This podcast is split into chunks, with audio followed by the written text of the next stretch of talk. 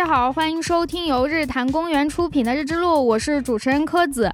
今天这期节目呢比较特殊，是由爱奇艺民谣城市记的系列节目赞助的。我们来聊一聊南京这座城市与它的歌。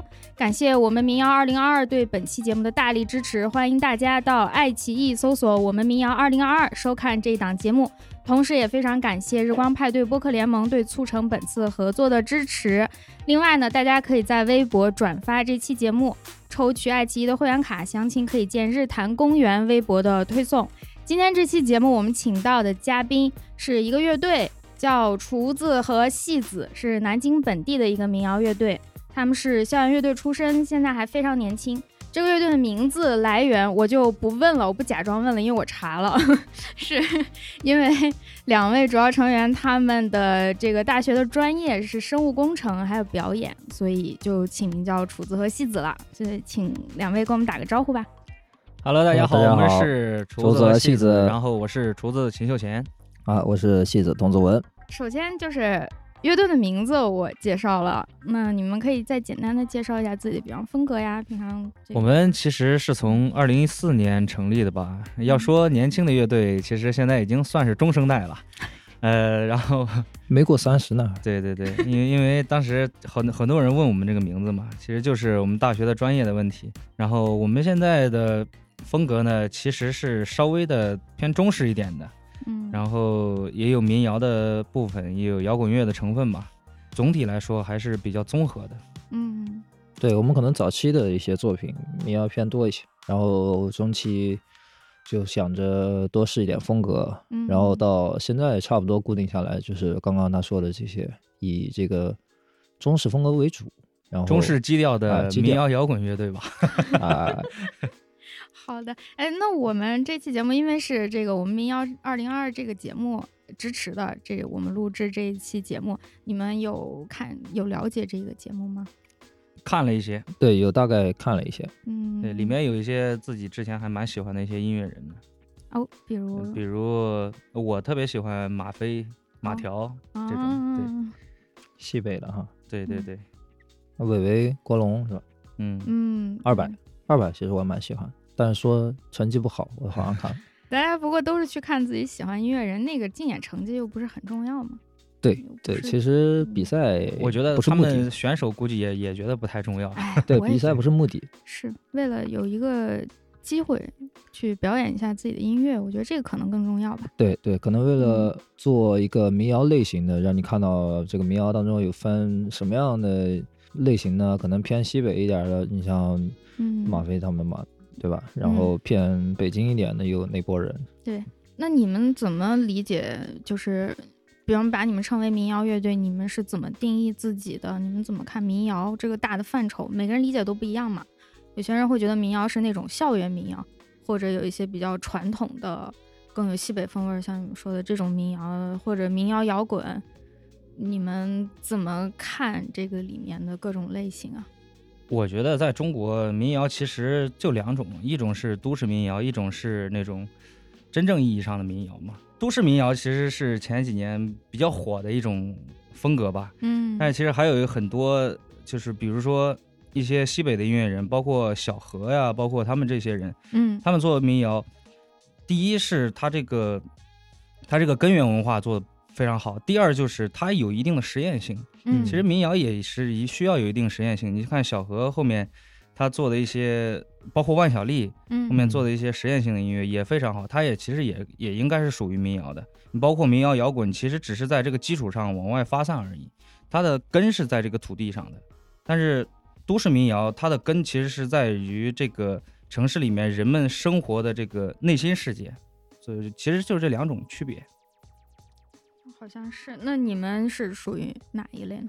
我觉得我们应该是属于根源自土地的那种，属于第二种吧。嗯，两种可能都有，嗯，可能都有都有啊。对，那个可能我们前期的作品可能会是有一些都市，因为刚开始创作嘛，那段时间正好、呃都市民谣风格也比较火嗯啊，大家可能就就就是创作的过程中就会往那个方向慢慢的写着写着就成那样啊。嗯后来发现了自己的一个创作方向之后，可能就会偏，就想要有一个根，有一个基调啊，有一个下面撑着的啊，就是更中国元素的传统文化。对可能会更中国一些，或者说它哪怕它的旋律没有那么忠实，但是嗯它听出来是是中国的东西。对，那你们当时最开始怎么想好说要做做一个民谣，大体上是民谣这个范畴内的乐队呢，而不是什么？因为一开始就两个人，哦，一开始就我俩，对对对对，比较好上手，民谣对有琴有人就行。对你小编嘛，两个人就弹着琴，你打对个卡轰就行了。嗯，啊倒也是。哎，这个可能虽然听起来有点有点那个贬义，但实际上我觉得是民谣的优点，就是它的简单，它的直接。对对，嗯没有那个流行歌曲或者说乐队大编那么复杂嗯啊，嗯它就是它的表演形式可以很简单啊，表演形式可以很简单，也能打动人。是是，对，有时候民谣那个打动特别直接，它的歌词它的形式简单，大家就唱一些自己心里真正想说那种简单的对对对词句，确实是民谣的一个一个魅力吧。嗯，是的，嗯，因为我们可能有听众不是很了解除夕的话，我觉得用音乐来介绍你们最直接。我们会在这里插入一首歌，选一首具有代表性的音乐。选就选我们听的最多的呗，就是《将进酒》吧。好的，好的，那是早期的一个作品，挺早的。对，对这歌发的第一首歌嘛。嗯，演了快八七八年了吧？嗯哎，当时创作这个歌是为什么？有什么契机？就是就是当时最开始的时候创作，因为那个时候刚从翻唱去做原创的话，其实什么也不懂啊，就是你在上大学那会儿，在宿舍随便弹一弹，随便哼哼唱一唱，嗯，然后一首歌，哎，你觉得可以了，你觉得少东西，就喊两个朋友过来帮帮忙，一起编一编，对不对？就有了。然后慢慢唱多了，唱多了，你自己其实对它没有什么感觉，然后大家喜欢，那就把它录一录，发一发。对嗯，好的，那我们就在这个地方先请大家欣赏一下，了解一下除夕。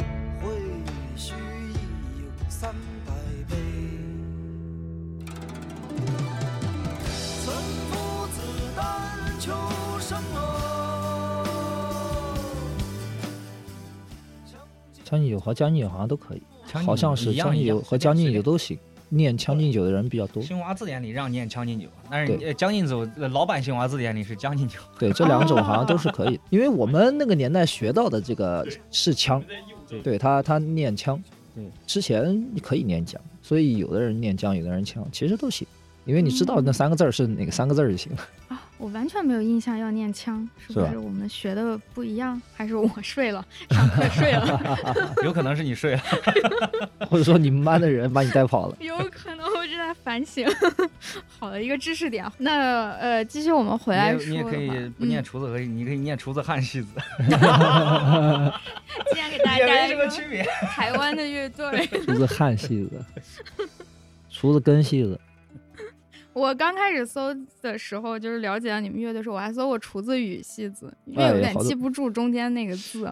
对，也不知道，其实这个还蛮奇怪的。我也嗯对我们很纳闷，我们觉得这个东西非常简单，但是大家为什么都总是 对，很多人都会，包括主办方也是，音乐嗯节的主办方或者来华的主办方，很多都会搞错，就就是他们可能，我们有一段时间还专门研究了，是不是这个“雨”字啊嗯和这个“和”字来说，这个“雨”让让有些人会觉得更高级一些，用“雨”，但我会觉得“语和”好像显得更更中式一点。和好像就是有些像白话，你们当时没想那么多是吧？就随便没。想那么多。我早知道我们就要出自汉戏子，对不对？这以后那洋气。来自台湾高山族的民族乐队，但是但是我们回来说，你们还是一个南京的乐队，对，虽然不是很强调南京元素，不像有的乐队，比方说像环潮，他们会用宁波话呀什么的。嗯嗯，你们好像没有特意的用一些语言啊或或者名字来强调自己在南京这件事儿。因为我们两个人是不同地方的人，对，嗯，他是南京土著，我是外地人，然后所以我们交流都是普通话。对，而且 其实你说南京的元素还不是特别容易表现，你除了去写一些这个马路名，啊，知道了，对吧？你除了嗯就是这种表现形式，我觉得已经是一个怎么说呢？就是就是已经做的比较饱和了。你你再以同样的方式去，就南京的很多地名都被人写过了。对，就没那么讨巧了。呃，以前的一些民谣歌手，他可能会写一些地名来代表嗯他在这个城市生活的一个痕迹嘛。对对吧对，你现在如果再去太刻意用这样的方式，那可能就就，而且如果用方言的话，南京话也确实不是很好，啊，就我个人来说，觉得不是很好 去创作。呃，反正我南京朋友都很谦虚的说啊，南京话不好听，别学。嗯，南京话不好听。那你们怎么理解就是南京这个城市的所谓城市气质啊，城市的一些特征，包括在音乐中体现的和你们日常生活中感受到的？嗯，其实在这个城市，因为我生活的，我只在这个城市生活过，嗯，可以。这么说啊，就是从小到大，除了旅游去一些外地或者工作，大部分的时间是都在这个城市里待着，所以这个城市可能对我来说太习惯了，习惯了，嗯。已经缩小到到我现在这个将近三十岁的这个，虽然还没到，到我现在这个年纪，大概已经缩小到就我住的周边的这么一一块区域，就像很多在一个城市生活的人，他可能这辈子都不一定把这个城市所有的景点都逛完。嗯，所以这个城市可能给我而言就是，呃，更多的就是生活气质会更重一些。去买菜啊，或者嗯去逛超市啊，这种的感受可能会觉得这个城市的活力没有那么重，年轻人没有那么多。但是南京生活真的挺舒服的。虽然大家提起生活舒适安逸，好像不会第一个想到南京，对但我的印象是在南京很舒服，买菜啊，生活都很便利。对，但是嗯从这些方面能感觉到这个城市，比如说像同比一些别的城市的话，像杭州，嗯那不比这个北上广了。像杭州啊，或者说成都啊、嗯长沙呀、这样的城市，可能到了那儿以后会觉得这个城市的年轻人很多。哦，很时但是在髦。对对，这 这这个城市很有活力的感觉。嗯，但是在南京好像它一直是有一点压着，没有那么多的这个活力啊、这个嗯也也不是什么坏事儿吧？可能这个城市的就是给人的感觉是这样的。挺挺稳重的，反正给我感觉，我也是外地人，我来南京之后就觉得这个城市就是你说的，嗯，它有点压着，但是好像大家就挺适应这个节奏，每个人都很平静。对，因为年轻人都走了嘛，年轻人，我觉得大部分的年轻人其实不太适应这种，因为刚毕业可能会想要说，就是从外地到南京来的，因为南京大学多嘛，嗯，对，南京大学很多，但是每年你像来南京上大学，但是最后选择留在南京的人其实很少。哦，对就走了，对对对，就嗯走了。夸一夸南京吧，然后 啊，你让他夸吧，我本地人嘛。让好他吧夸。，我觉得嗯这也不能说是说它不好呀，我觉得但是每一个城市都有它自己的这个风格嘛。嗯，南京的风格就是厚重加阴沉嘛，就像每年冬天南京下雨的时候，那个时候的中山东路是最能代表南京这个样一个状态嗯这两天就有点儿对就是阴的，对，嗯包括梅雨季，嗯再加上这个地方的历史嘛，所以说它显得很厚重，但是它又非常的阴沉。包括在南京诞生的音乐，其实也有这样的，会有这样的影响。嗯，嗯有南京有很很多非常厉害的音乐人，但是你在南京做音乐，很少有那种做出来非常让人会高兴的音乐。好好像南京的音乐人们也受到了南京的这个文学之都的一定的影响，嗯大家会更注重这些更深层次的一些东西。所以说音乐做的也非常厚重，嗯就是不太轻松。这个城市，嗯轻松的可能现在也有，也有一些乐队做一些轻松的吧，年更年轻的人一些。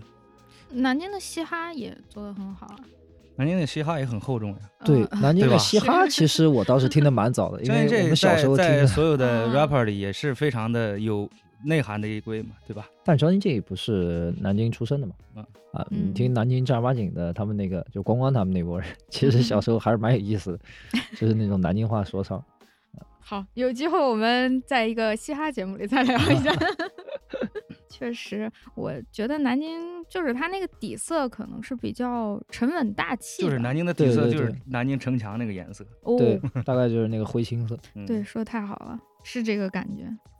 但是南京，但你像说的，嗯，年轻人虽然可能毕业会选择走，但是有很多高校这个事儿，我觉得还是给南京带来了很多活力的。包括高校，你们也是校园乐队，出身嘛？是的，是的。哦，我来了以后特别羡慕南京这个高校音乐的氛围，大家可以一起做点事儿，学校之间，对，就是嗯我们大学的那会儿，其实状，我觉得就是校园之间的状态也是很好的，因为嗯每个学校大概会一年至少办一次乐队的专场演出，两次嘛，两个学至少一般都是对两次。至少会办一一次。嗯然后你像离得比较近，像我们学校和南理工，嗯呃，我们南农嘛，然后每年可能两个学校都会办演出，然后会嗯。请各个各个的高校的这些别的学校校园乐队，然后大家来一起就热闹热闹的，而且学嗯。校里基本上也挺支持的，就是这种活动。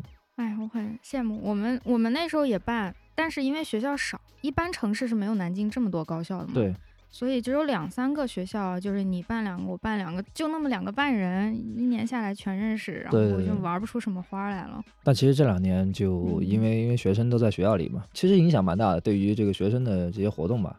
虽虽然是之前的这些措施是安全的，是为了安全考虑，嗯但是对于这批学生来说，其实他们也确实损失了一些这个校校园活动，对，但是也没办法的事情嘛。呃嗯，但可能希望从今年开始慢慢的变好。我觉得从学校开始有文化氛围了，嗯就是不管你是话剧演出啊，还是音乐演出啊，学校校园里开始有这样氛围的时候，整个市场就会好起来了。因为最嗯基础的还是大学生嘛。今年肯定会好一些。而且南京，我感觉到一个挺大的一个特点，就是它是一个不是很南方，也不是很北方的这么一个城市，嗯，这点嗯。我还蛮同意的，是吧？嗯。没有那么，就是可能你像他是北方人，嗯，他一开始接触的时候，就是说我们一开始最早认识的时候就说你南京人是南方人嘛，嗯。但其实我感觉，因为我印象里只有北方人和南方人两种，就是和我都不太一样的感觉。所以你会觉得自己既不南方也不北方？我感觉我可能更偏北方一些，嗯，可能更偏北方，因为因为怎么说呢，就是可能生活习惯啊，包括就是粗粗枝大叶的那种。反正怎么具体 表现在哪儿，我也不好说。反正我感觉嗯我个人是可能更偏北方一些，但是也能见到一些南京人可能更偏南方一些。就是这个城市可能，呃，没有那么多的原住民，哦，明白。往上翻两代左右，可能都是外地人过来。嗯，对对，我感觉是融合是南京文化一个很大的特色。你所有的在中国历史上，所有的古都其实都是一个融合的城市，所以说南京既然是古都，它一定是一个，它不可能是一个偏南方或者偏北方，嗯，这是一定的。但凡你做过古都的，它一定是一个包容的城市，城市，它一定是很多文化在这儿聚集到这儿的，对对，而且它是近代的都城嘛，所以说封就是比较偏北方哈，对，因为那太老了，开封那都是多少年前开？封全是河南人。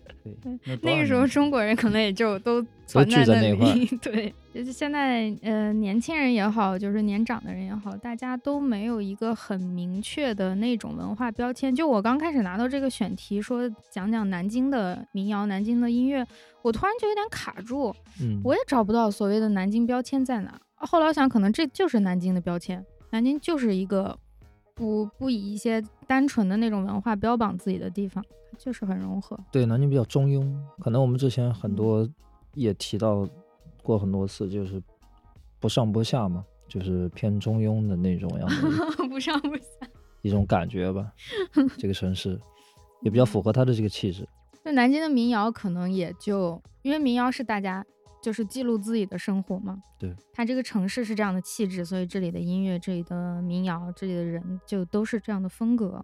对，这么分析的话，应该是，嗯，我感觉就是包括像你们乐队，嗯，我之前听过你们歌的时候，我都没有意识到你们是南京的乐队，因为并没有一个特别明确的标签，你们提出来这件事儿。而我听的时候也觉得是非常传统的这种叫中国风也好，中国元素也好，这样风格的一个民谣。后来我想，哦，可能就是南京诞生这样乐队是非常非常正常的。对，嗯包括可能是因为你刚刚说的城提到哪个乐队会想到联想到哪个城市，嗯你就像什么云南的一些乐队，包括成都的一些乐队，其实我觉得可能是因为他们会让你想到那个城市的原因是，他们那个城市玩这个风格的人会偏多一些。哦，是的，是对，可能南京这个城市就没有说大家全玩，就是有一种风格先先起来，带着大家，然后再开枝散叶的那种。南京好像大家就是嗯各玩各的，嗯，你玩一种风格，我玩一种风格，然后呃，民谣的话，呃，也不太多。民谣可能在南京做的之前做的可能会有一些吧，可能没有原来那么有一阵儿特别火嘛。对，有一阵儿特别火。我这几年的感觉是，大家听歌变得越来越越杂了，就好像不像前几年说会有几年有一个特别主流的风格很很流行，现在各听各吧。嗯，嗯，没有一个很主导整个大市场的那种风格可能，是之前这些综艺做的风格都给你做的差不多了，这不是民谣综艺来了？对，民谣再火一把。对对，再火一把，因为它民谣其实还是有传承的嘛，老中青三代，它嗯，这个和很多风格不一样，有些风格是挺新的，就是有有甚至有断档什么，但民谣我觉得一直它还是是在传承，我们能看到一代一代人这么这么传下来。对，而且这个风格其实确实，我觉得很适合现在的就是在都市生活的人去闲下来去听啊，听嗯听听两首民谣，对吧？嗯，安安静静的。嗯聊一下你们你们的歌，你们的你们的创作。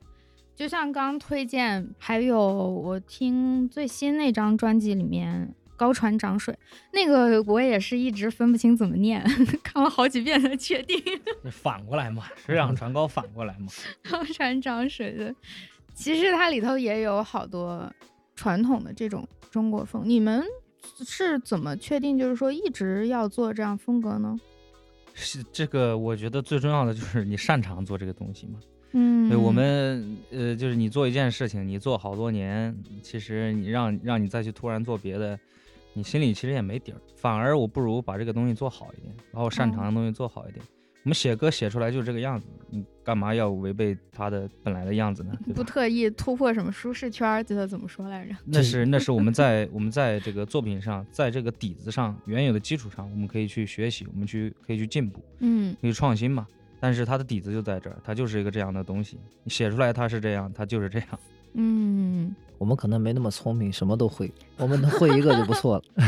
哎，其实现在挺多，就是年轻人的乐队越来越多的做这种，就是重新回归到我们中华文化，嗯。呃，包括我们前面聊嘻哈什么，他们现在也是嘛，很多人就重新又回去找了我们中国的音乐是什么样的，我们传统的戏曲也好呀，诗词也好，你像《将进酒》用的那个李白的诗词，我觉得所谓的中国中式的歌曲、中式的音乐，它就是你本身你这个人你写出来东西，它就是这个样子，它就是从土地里生长出来的。嗯，你听马飞，你听马条，你听什么，包括张嘎怂，对吧？这种嗯更土一点的，它就是乡土文化，它就是从这个地方生根的，而不是你搞一首歌，你上面添加一些中国乐器、中国元素，这就叫中国音乐了。跟那个嗯，你不要去反过来去找这个东西，它本来就是存在你内心的东西，你反过来你是找不到它的。嗯，其实找也行，我觉对，得我觉得人人每个人擅长做什么，他就去做什么就可以了。我在城市里长大，我听了一些非常先进的音乐，嗯我就去做这些我擅长的东西，就是想做什么做什么，擅长什么做什么就可以了。就像他说的嘛，找就是你刻意往回找也行。其实我觉得也是一个怎么说，就是至少会有一部分人因为某些，无论是个人的原因还是市场的原因，他会想要做往这个方向去寻找，看有没有可能。那至少他也是把这种样的风格加入的人会更多嘛。嗯，但是你就有一个这个问题，就是你在每个人都想去找的时候，你也没有特别认真的找吧，就是模仿个大概的样子，找要认真找是吧？对呀、你得嗯就我觉得这个就有点像建筑，因为最近正好看到那种 建筑物的视频，啊，然后有的建筑物就好像你盖一个二十多层的这个大楼，然后上面弄一个小哦小塔的那种，对吧？这个这能想起好几个来。就是那种你盖二十多层摩天大楼，然后大家全是一一溜面的全是镜子，然后最后上面放一个中国的小塔，嗯或者说以中式的那种穹顶式的这种结构，对吧？嗯，嗯，这个就你不如不干，对吧？那是不是说应该把这个中国元素，它应该在筋骨当中融进去，而不是对，你要真想盖一个那个那样的楼，嗯，你就去看看那个三百年前那个楼是怎么盖的，然后完了你跟它盖的差不多，你能盖的差不多已经不错了。但是你说这些平时听歌的或者住这些房子的人，嗯他们的审美可能也就在你给我什么，我大概看到什么。你包括你盖一个新中式的那种风格，不是不好看，可能更嗯让更能让现代的人接受。他因为他天天生活在这个都市里边嘛，你给他一个特别仿古的一个小庭院，他可能他不一定接受，但是他一个一个新中式的一个风格，他可能反而能接受。是不嗯是现在的这种新式的中国风的流行歌，反而能让这些大众接受呢？它有可能是一个全新的风格。对，嗯，对，但是可能对于我们来说，我们更喜欢那种三百年前的那种楼，就像嗯我们更喜欢可能更传统一些的，因为觉得那个才是中式嘛，就是那个才是中式的原貌。嗯对嗯，还有就是除了融合这种传统的这种中国元素，我还听到很多像我们刚刚说北嗯南京它本身就是一个南北方融合的这样一个文化，所以在你们的音乐当中，我也听到了很多，尤其你们俩本人。嗯就是一个来自于南方，比较代表哈北方，对，特别有代表性啊。你们的音乐我就很明显听到，其中有很多歌，他就尤其是好像他创作的，你创作的就会有很多北方的元素在里面。对对对，这个确实嗯跟生活有关嘛，就是你嗯从小接收的这个周围的环境给你带来的就是潜移默化的。对我，我有比较印象深刻的一个是河广那首歌，嗯，嗯因为那个他就很明确的写出了黄河嘛。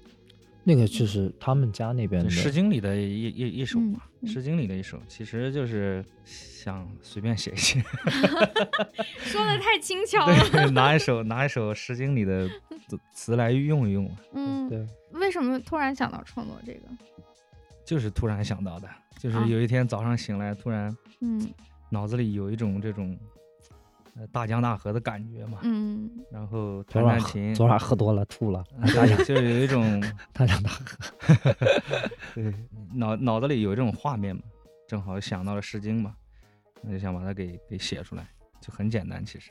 嗯，对你像这种内容，他可能从小他接触的就很多，所以他可能突然想到就会想到有关这个方向，嗯，对吧？像我，我可能从小接触的这些内容相对少一些，除了从这个语文课本里接触到，日常生活里提的就比较少。对，就相对少一些。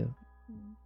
然后我想想，北方元素，还有那首歌就叫题目叫《华丽》，啊，它是什么意思？哎呀，这没啥意思，就不要嗯过度的解读它。啊我觉得它是一种什么样的状态吧？就是因为我从小就是在农村生活嘛，就是嗯在农村出生，然后我是经历了在北方的农村，然后到县城，到市里面，然后到南京吧。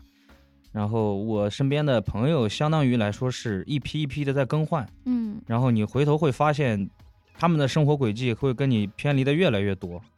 比如说，同样一个人，同样一个小孩儿的小时候的一个玩伴嘛，然后后来你发现你在外面上大学，你在外面，你在外面做自己想做的事情，反反过头发现他已经在家结婚生孩子了。哦你觉得这个人小的时候大家是在一条线上的，但是嗯会越走差的会越多。其实，难道这种生活是他想要的吗？其实他也不知道。其实对于他来说，因为他接受的教育，他觉得那样就是对的。嗯就是他没出去太远，没看过太多。这个就是有的时候跟出身有关系，他也没有嗯办法决定他这一切。但是这个其实又是不公平的嘛，对吧？但你说他不开心嘛，也不一定。对呀、所以说，所以说就是一个感慨嘛，就是感慨大家这个世界上，就是最开始大家走的都是一条路，后来就是就往各个方向走去了嘛。对反正大家都是这个时代的一粒沙子嘛，对吧？对，你这个感慨我也有感觉。就有上高中有一次初中同学聚会，就聊起来说大家在哪个学校，嗯突然有同学说他没有在上学了，他去开卡车了。啊，我、那一瞬间特别震惊。其实是童工吗？不，他初中毕业了已经，其实年纪差不多了，初中毕业才十几岁啊。十几岁，但他义务教育上完了嘛，他也可以选择不哦上。嗯，那是我第一次就是认就有他刚刚说的这种这种感受，就是大家可能刚开始都在一个教室里，看起来也没什么区别，都是学生，嗯，生活也一样。然后突然有一天，其他人还都去上学，这个人他和我们就都不一样，那你就能想到他以后的人生也都跟我们就完全不一样了。华里这个名字是小时候一个玩伴的名字，字面上看不出来是什，么因为是河南话，所所以就直接普通话就是这个样子，看不出来。老华，老老华，还有一个有意思的，就是有一首甚至不能叫歌吧，就叫通话，嗯，整个全程就是在打电话，而且就是个 就是字面意思通话，就是字面意思通话，就是个小插曲，小插曲。但是我很喜欢那个，我不是特别听得懂里面到底在说啥，但是我能感觉到那个应该就是家里人在问一些我跟我家常爷爷奶奶跟我打电话，对他跟我打电话，嗯，跟我爷爷奶奶打电话录下来了，就是关心一下，然后拉拉家常嘛，就这些。就是这首歌让我觉得很妙，就在于我其实不太听得懂他在说什么，但嗯是我能感觉到那个气氛，因为大家说话的语气在那儿了。嗯，嗯，那个情感是不需要通过具体的词句来来传递给我们，我们可以直接直接感受到双方都很关心，其实也没聊什么大事儿，对，就是日常。对，嗯，就问他吃了没，嗯然后说吃了，你已经听懂了，吃的饺子嗯啊，你是不是都学会河南话了已经？差不多吧。还有有意思的就是，你们还会加入英语歌词是怎么考虑的？有没有想过？为什么、嗯为什么不可以呢？我觉得大家都会认为我们一个中式乐队绝对哎不会唱这种东西，为什么不可以？我觉得挺好的。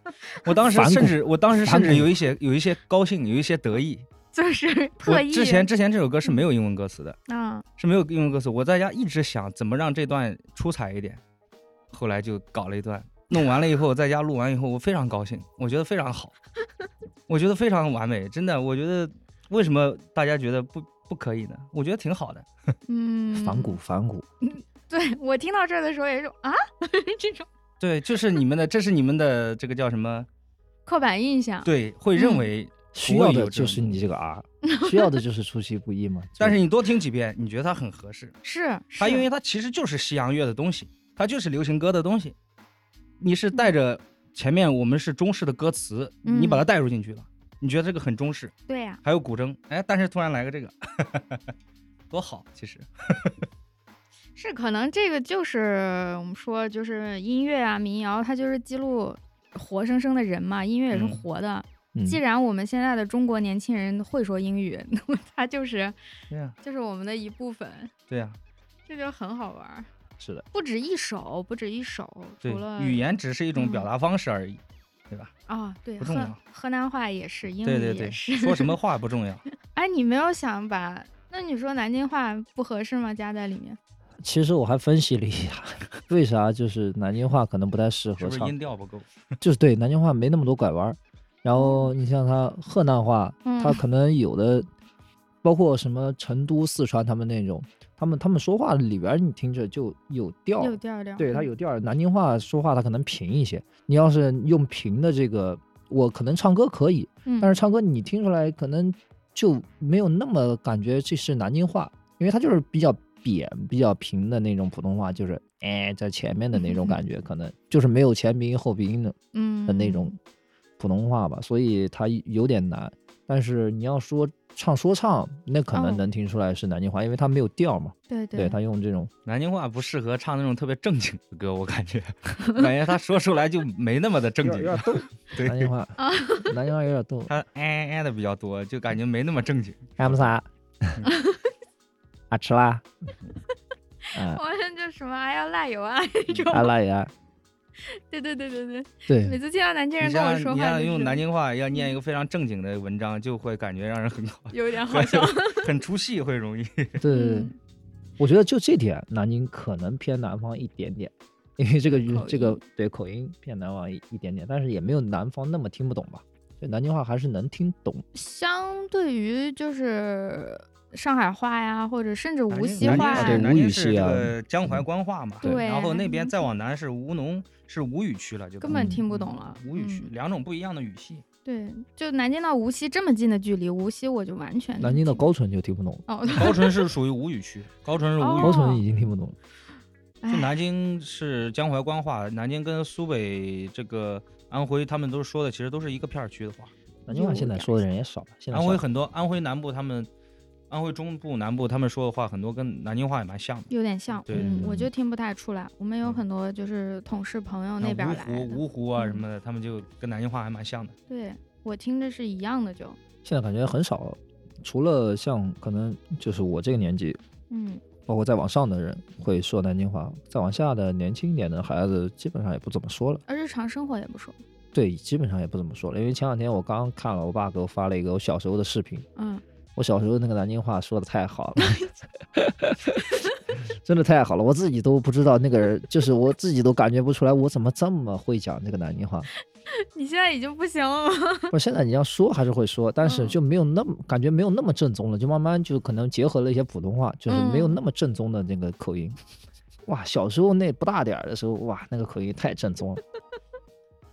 那现在就再就再这么大点儿的孩子，他已经就没有像我这么正那个时候那么正宗的，因为可能那个时候我们我们上学的时候，老师也说南京话，你们上课就说南京话，可能老对我们上课的时候，老师我是上到可能高中吧，我们小时候我们的老师也说河南话嘛。对我上到高中，可能老师用普通话的才多一些，因为当时哦。年轻老师才多一些。当时基本上小学、初中用方言的，要么是哦。可能偏六合那边的老师，嗯，然后有一些可能就是南京话的老师，然后用普通话的有，但是老师的普通话本来说的也不太好，也不是很普通。对，而且家长家长跟孩子也都说南京话，所以我们那个时候其实普通话运用的很少哦，哦，这不太一样。我是我是兰州人，啊。所以我们我们是一个工业城市，绝大多数兰州人就像南京一样都是外地人，而且嗯我们甚至可能是第一代外地人，所以嗯兰州人就是都说普通话，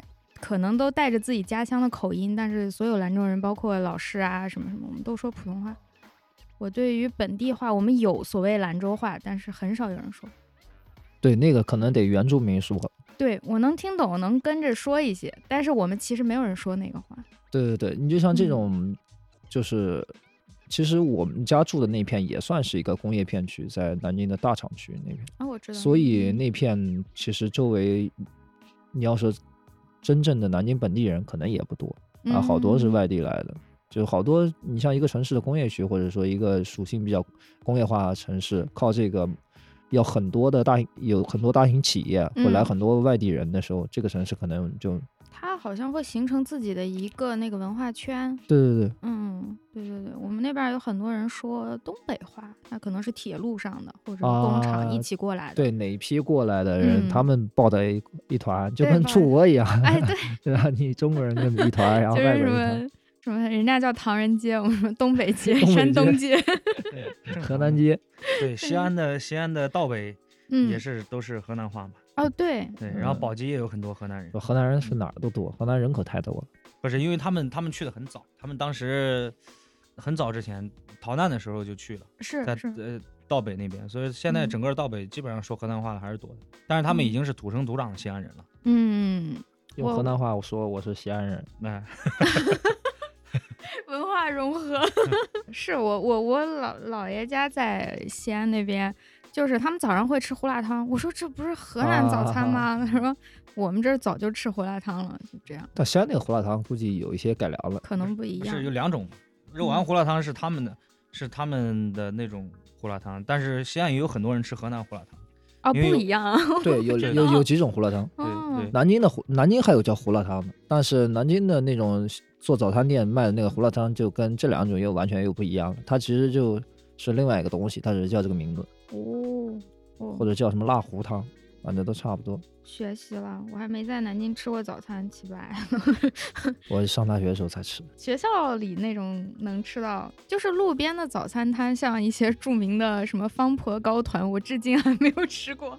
哎，我觉得正嗯常的不是特别爱吃的人，应该都不会这么早起去，他要排队，对，这么早起排队。排那个，对，除非你特别爱吃那种黏黏糯糯甜甜的，对，或者嗯，就喜欢对美食有兴趣嘛。哦，我我之前找你们资料还看到一个有意思的事情，就是 你说你们那儿圣诞节会唱梆子，对啊，我我小时候我在县里的时候，胡同口有个教堂嘛，嗯，有教堂他们圣诞节就唱三天戏在那儿，然后但是唱的是上帝嘛，是唱上帝对啊，肯定得唱上帝帝，啊。对，搭三天戏台唱上帝在那儿，你这个就唱戏，其实就算是这个新式的这个戏吧，就是新新戏。其实一样的。你像这种宗教，他们很很早就进入中国了嘛，对是一样的。农村包围城市的进入中国，你 现在现在觉得觉得这个东西它土不土洋不洋的，其实人啊家在那儿唱了多少年，都对这样唱，哦，那些梆子不是他们现在新创作的，都是这好最起码有几十年吧，这种东西，人家都都都有自己的曲子了，都有自己的戏了，厉害。两边贴着那个舞台两边贴着什么什么上帝什么主啊什么对联儿是，但是是上帝的。对对对对，然后然后中间摆个戏台，他们在那儿 我觉得这个就很融合。这个它就是因为那个阶段，可后面能最早后面舞台后面是个大的十字架嘛，那个 唱戏就是最早有这个宗教，呃，嗯到他们那个地方，那他们不会以别的方式表达，那我只能以中式的方式表达，你贴个春联儿，唱个戏，对吧？嗯，嗯老百姓喜闻乐见。对，而而且一旦老百姓把这个养就这种方式养成了一个习惯了，嗯后面后面慢慢的这就传承了。嗯，对，它它也是一种融合文化吧，大对家喜欢啥其实我第一次听到，我也觉得很有意思。你想想 拿河南话豫剧唱珍珠啊啥 的，这这这这有点有点，其实第一次听还挺震撼的。其实，就是把一些家长里短的事演出来那种。这个一点我就感觉我小时候受到的不一样了。我小时候那个教堂里我已经听到《欢乐颂》了，哦，我就没听过那个。好像就不是很有点太接地气了。那还有还有你们就回来说你们的音乐里面，其实像你们说早期还是有一些所谓城市民谣那样的内容嘛。嗯，就是年轻人的生活里，自己本来那个时候你们就是非常非常年轻的年轻人，对我们那会儿我嗯们大学生嘛，对大学生，然后大学生生活可能就是那样。有有些人说大学生只会写那些，因为大学生生活就是那么生活比较简单嘛真，的简单，对，所以说写的就是那样。其实那个时候你反而没什么太多的生活阅历，呃，个、嗯，可能就是无病呻吟。哎，也不能，年轻人就应该为赋新词强说愁嘛，这是正常的一个状态。没有这个状态，你也不会有后面的怎么怎么样，对吧？是就想先想表达点啥，然后去找有想表达的欲望，对我也觉得每个阶段都会有自己的想法。嗯，而且大家记录自己生活的简单和空虚，其实是也是很重要的事情。空白也可以录下来，对，觉得挺好的对。你们早期那些歌，其实河流写的挺早，我还挺喜欢那首歌的。还蛮早有点早。对，还蛮早。嗯，我非常喜欢他。他在我的印象中，就是如果我我当时想啊，我要给你们的歌做一个分类，哪些是属于很传统的，哪些是属于就是有什么融合，我觉得《河流》是特别平衡的一首歌，它当中的这些元素非常的均衡。嗯，相对有很好的这种古典的特色，然后又很流行，很很悦耳，然后又就是年轻人自己现在正在过生活当中的一些迷茫。我非常喜嗯欢那首歌，嗯，谢谢不客气。啊 你们当时创作这首歌的时候有没有什么？我作为这首歌的粉儿，我要问一下，你们有什么背景？就是这个东西吧，过去写的歌，你要说它有什么东西，不要觉得矫情。其实也没有，其实也没啥，都是就是想表达的，其实都在歌词里面嘛。嗯，就每个阶段都有每个阶段想表达的东西。我这两天看这个不舒服了，我就把它写一写；我这两天我心里难受了，我又把它给写一写。能不能舒服一点儿？没有这两嗯对，有呃有舒服的时候，舒服的时候我就将进酒，对吧？我就、嗯我就我就会须一饮三百杯，对不对？人的状态不一样，写出来的东西是不一样的。想的多的时候，就会写一些稍微那个那叫 emo 了，对稍微 emo 一点的，对。最近好像那个春和那首歌相对算 emo 吗？有我觉得不 emo，我觉得它很平淡。其实，我觉得我写的时候非常平淡，它很有戏剧化呀，非常平静。我觉得那首歌直抒胸臆。嗯，我听的时候觉得还起承转合，它从一个 emo 的状态，然嗯后剖白内心，对你自自正常你写的时候就会有这样的一个状态。你嗯其实最终是要鼓励自己的嘛，对吧？啊，你是先想好我要写出鼓励自己的歌吗？没有，没有，没有，没有，没有，没有，这是过程中的转变。加油，打气！我现在像做那种语文阅读题一样，没有，我没有，非得给没有。找出点啥，就是真的想到什么我们来记什么，这这个状嗯态。刚才说到方婆糕团店，你还能记得那个店叫方婆？我真的很想吃，我只是没有起来我。好像我好像吃到过，嗯，好像当时谁买的？对齐梦湖他们哦，吃到过，好像吃到过一回。对，我就想起我到南京之后，虽然这几年因为大家都懂的原因没怎么出得了门儿，嗯，但是还是努力的出去转了。我觉得南京就是生活很舒服，它有很多小店挺有意思的，包括一些老店，像方婆这种老店，或者对，南现在年轻京老店人还蛮多的。对，特别多吃东西的地方。但其实很多人觉得会觉得南京的饮食没有那么好吃，包括我其实也可能因为我对这个吃方面不太嗯在意，但是很多人就是我，包括我周围的一些朋友，外地的都说南嗯京没什么吃的。它好像不是特别有一个特色，像什么川菜、辣什么之类，南京好像没有一个打出一个点来。对，它就是淮嗯扬菜嘛，但是淮扬菜其实也不是南京主要的这种菜系嘛。南京的这种，其实南京传统菜不是淮扬菜，南京传统菜叫京苏大菜。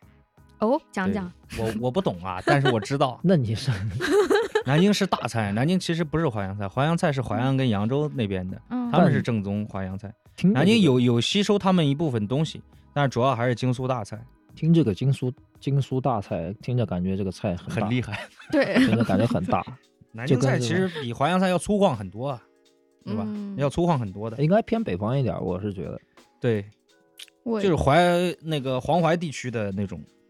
对，其实这点，你像我本地人，你嗯在周围同学家，每人每个家家长做的菜味儿都不一样。哦，对，因为为大家可能就是父母的父母都那一辈他们嗯。来自于不同的地方，包括你像我，我婆婆嗯。是山东人，啊，她就爱吃煎饼，嗯，呃，家里爱吃那煎饼，正儿八经的，就是我小时候我也不知道，我以为就是硬的那就我们家对种煎饼硬的那种，就跟纸一样的那种，对对对对，呃，然后就爱吃煎饼，然后吃咸菜，然后还有我们家小的时候过年他总会搞做的一组一个一个吃的叫酥锅子，我不知道你们听说过吗？没有酥锅是山东的，有，山东啊的苏锅就那其实跟河南的烩菜有点像。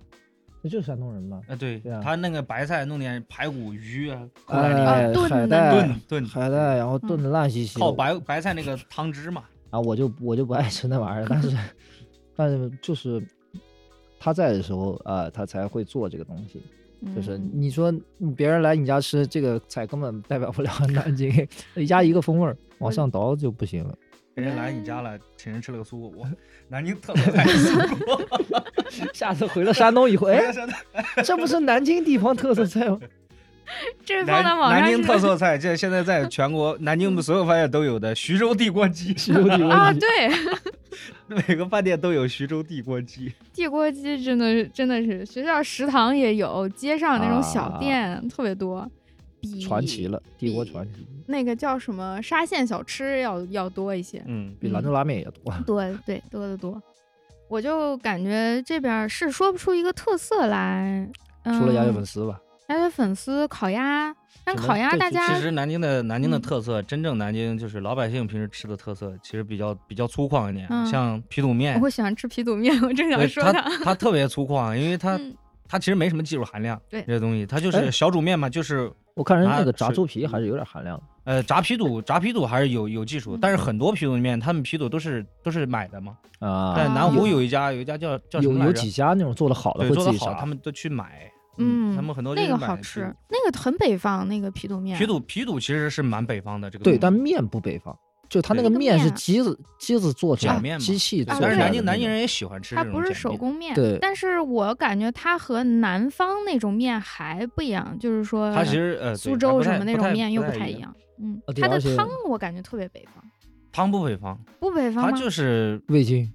对，不就是它汤的那个口味，咱们叫这个南京他们叫南京其实口重味儿蛮重，叫叫盐卤，其实叫盐卤，其实最重重要的成分就是味精嘛，哦，叫盐卤听起来高级多了。对，其实是味精，盐卤是除了味精还加了一些别的，对对对对对对，你不是光加味精。对，那个我第一次吃，觉得所以说他吃这个东西，他一定要有放辣油，不然其实没什么味道。其实，嗯，因为它那个汤毕竟是白水嘛，哎，其实南京的很多东西口真的蛮重的，嗯，南京的就是它的烤鸭也挺重的，要加那个卤汁儿。我觉得烤鸭真的是看哪一家了，有的嗯烤鸭真的好甜，我们有的就还不错。我们之前有一张专辑是做的跟就是吃的有关，家和万事兴。对对对，然后嗯我们有一期是烤鸭，我们还专门测评了几家烤鸭。确实，你平时不吃啊，不知道。有的会嗯特别甜你，把它们仨放一块儿，三家店一个味儿不一样。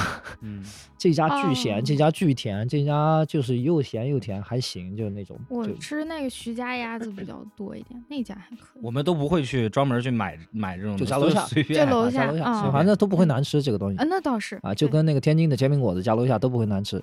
家楼下一般还比较新鲜，热腾腾端上来就吃了。对对对啊，你是这么测评，我以为会去测评几个就是什么大众不会，点评我们榜单我们不会去排队买任何吃的。如果说他这个吃的，你这个他值得你去排队，比如说他是一个饭店，这个菜饭店里的菜，它是一个大厨做的，这个菜在别的地方你就吃不到，它是值得排队的。但是你如果就是一个非常简单的东西，它没有什么特别大技术含量，只因为它比较火，你去排队。比如说你排个鸡蛋灌饼，这个东西你觉得排一个小时队，它能好吃到哪儿？它能做出什么花来？这东西我，要排两小时，我会劝自己这个很好吃。对啊，很多人就是因为他 排了那么长时间因人队，因人而异，因人而异这个也不能说是这排队不好。有的人他爱吃，那就没办法，就跟有的人想抢这个演出的第一排隔夜排队一样，一个道理。这倒是，哎呀，太久没有看演出，已经快忘了。你也抢过第一排吧？抢啊抢啊！哦那时候就觉得那样爽，然后出来耳朵都是懵的。确实是，但你上厕所怎么办呢？哦，确实就挤出来呗，但是挤出来肯定就再回不去了。啊，对，嗯，就你要是音乐节是肯定回不去了。对憋到实在不得不去才会去。音乐节啊我会提前两三个月音乐人等在那儿，啊，提前空空。希望今年这些事儿能重新再做一遍。对，好久没去过音乐节。哎，南京除了就是我们刚刚说这种传统的东西，我觉得现在年轻人开的小店也挺有意思的，一些酒吧呀。们平时不太去，主要是啊，对我们你不去酒吧吗？酒吧太去。去，但是去的很少，哦，因为性价比不高嘛，对我们来说。懒懒得跑，自己在家喝。住的也远，懒得跑。年轻人开了小店，我是觉得南京现在就是我能看到的，嗯，呃，可能就像我们那片儿做夜市啊，就是晚上宵夜边对啊，对对那片儿，从我们上大嗯学那会儿一直看到现在，它的变化是很大的。上大学那会儿就几家店，而且就几个卖炒饭的，嗯大家的大学生，尤其我们学校还有包括南理工学生，都喜欢去点那家炒饭。炒饭哦，那个很有名。对，然后现在变得巨火，然后就带动了整条商业街，晚一到晚上就全变成了这个夜市摊。你说那些小店应该很多集中在什么南大、南师大那边哎，吧？上海上海路路那边儿，对，那叫什么陶谷新村，啊是嗯，对吧？那边比较有格调。啊。嗯，我还挺喜欢，就是等天暖和一些的时候，那边儿有好几家酒吧什么，它是连着的。啊、对嗯那边呢，其实我觉得可能算是在南京这个文化氛围嗯，最最浓的地方。哦，那边儿还有那个书店，嗯，先锋书店对对先锋书店啊，上海路呃广州路对吧？嗯那两边都是文化氛围最重的，对，而且是也是可能南京年轻人最多的地方。哎，但确实有文化的年轻人最多的地有文化，我也有正想说，有文化的 对他，因为很多也有很多留学生，因为他毕竟高校在那边，南嗯大对吧？南师大有很多留学生，所以说他的他的文化氛围就相对来说比较洋气一点。对，好几个学校挨着，南大、嗯南师大还有河海、南艺其实也都算对都是老校区嘛，他们的，嗯，然后他们文化水平会高一点。是就像我们这种一出门只能去夜市摊，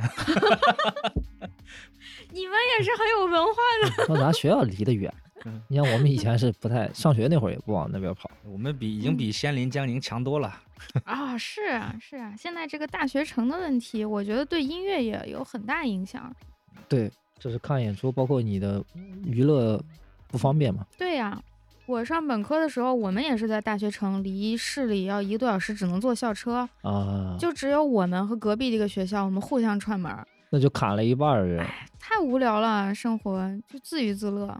对呀，这就跟南京的南广一样嗯，住的特别远的那 种，包括南大也现在也，没那么远了，现在不算远了啊。对，现在都有不算地铁。就会觉得好一点的，对，嗯，现在就像现在一七零一，那我们过去也觉得这哦好远的地方，出校城，对，好远没去过，铁心桥我也觉得好远，我到现在都还没去呢。现在就觉得也没那么远了，其实倒也还好了。嗯，其实从这儿过去还蛮近的，就是离南京站、南京南站比较近。我就想待会儿录完了去一趟，好不容易来一趟南边儿，所以去趟幺七零幺，我觉得啊，这对你来说确实呃跨市了有点儿。对，如果你家门口有一个高铁站，去幺七零幺就相当于你去上海看了一场演出对是这个感觉。啊。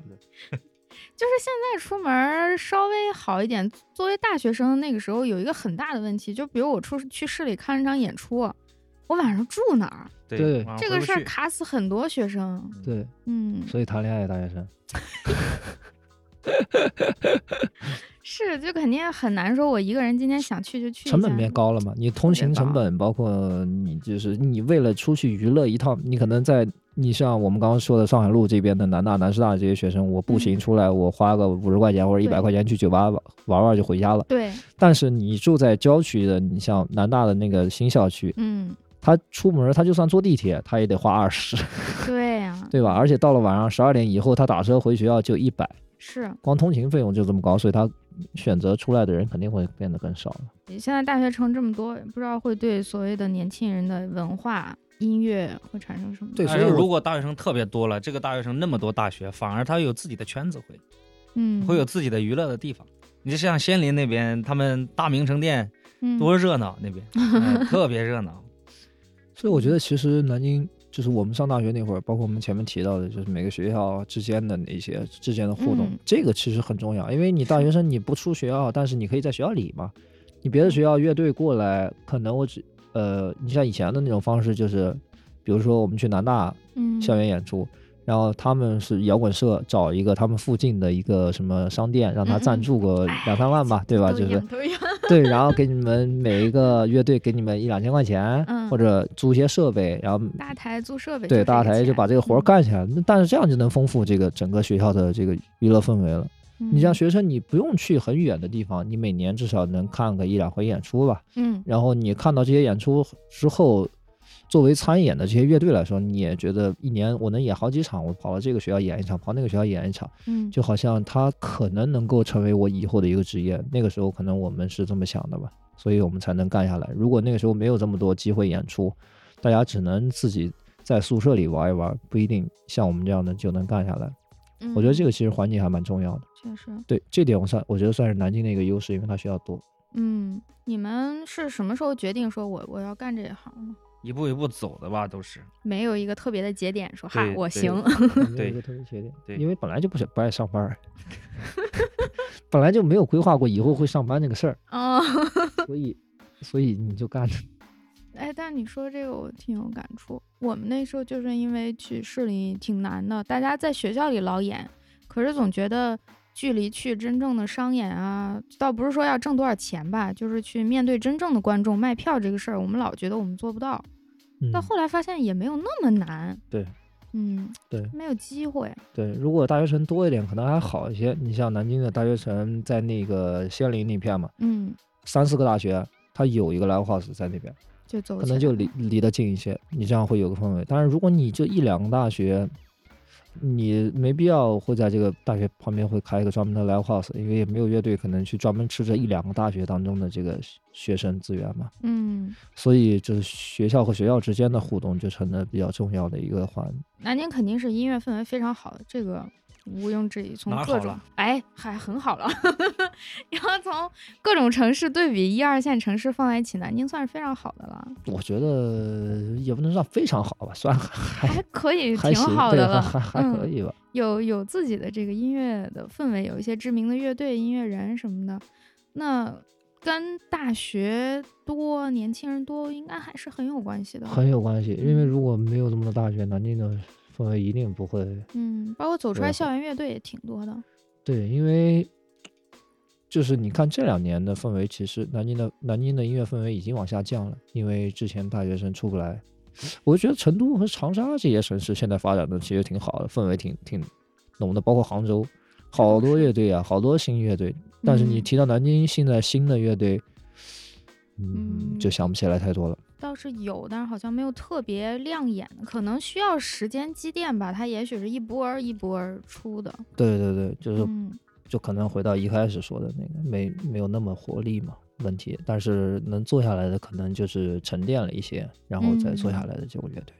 是是，成都也确实是这几年，尤其他们的他们嗯明堂出来之后，我感觉好像就哇突然大爆发了。他们的呃那个城市嗯支持他们去，也不是说支持那个城市滋养他们，形成这样的一个氛围。嗯呃，其实南京这个城市可能在这方面没有那么滋养一一种就是文化或者娱乐的氛围。嗯嗯，这一点没有，但所以要靠你大学生自己的去形成一个小的团体或者小的圈子，你们自己先玩起来，嗯玩起来之后呢，慢慢的、慢慢的参加的人才会更多。对啊，成都那种样的城市，它已经形成了那样的一个圈子，嗯然后有很多人就会直接想去加入，加入进去可能就会变得更更容易。啊，组个乐队，可能你在南京发招贝斯手和在成都发招哦贝斯手，那都速度都不一样。果然是以贝斯手作为一个标准。因为我突然想到，刚来路上，蛋饺在那说，他不是说给另外一个乐队帮忙什么，人家叫嗯他帮忙，说人家缺缺主唱。我说世上怎么还有缺主唱这种事？缺主唱黑豹也听缺主唱啊。我应该帮你投的，我应该给会把你那个 照片给他发过去。我说，哎，你看我行不行？那我们时间差不多了，可以进入到这个这个这个节目的最后一个环节。好好好首，先就是再次感谢一下爱奇艺我们民谣二零二二对本期节目的一个大力支持，然后再提醒大家可以去微博关注日坛公园，我们会有一个抽取爱奇艺会员卡的活动。最后呢，就是请出资和戏子两位老师在这个节目当中选择一首歌作为我们的片尾曲。要么就是给给给，要么就是封锁线，对吧？要么就是二百？二许君自己，对吧？二十九都蛮好听的，不听二百的，换个口味儿嘛，二伯，那就给给给给给吧，好，你们要讲一下吗？为什么选这首歌？好听啊，嗯，好感人啊，很感动啊，听了好多年了。痛哭流涕。马条给给，好的，给给这个词挺挺西西北方言，挺方言的，好像是他女儿。吧？嗯，嗯就是这个词整个念出来的感觉特别方言化，我也不知道怎么形容这个这个劲儿。可能可能你能更感受一点，对，好，感受的 更真切。好，谢谢两位老师，今天辛苦你们了。不客气不客气。客气。特别高兴能认识，以后呃今年音乐市场走起来，大家 有演出可看可演的时候，可能还会经常见面。好，是的好好，希望希望希望。好，太好了，谢谢谢谢。那我们最后就放这个马条的《给给》作为片尾曲，结束这期节目。嗯，好，拜大家再拜，见。拜拜拜拜拜。拜。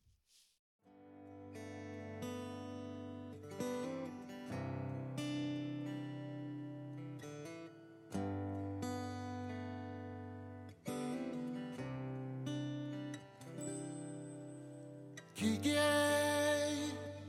把该给的给给，给路途中拉你一把的人。给，把该给的给给，给酒桌上劝你少喝的人。给。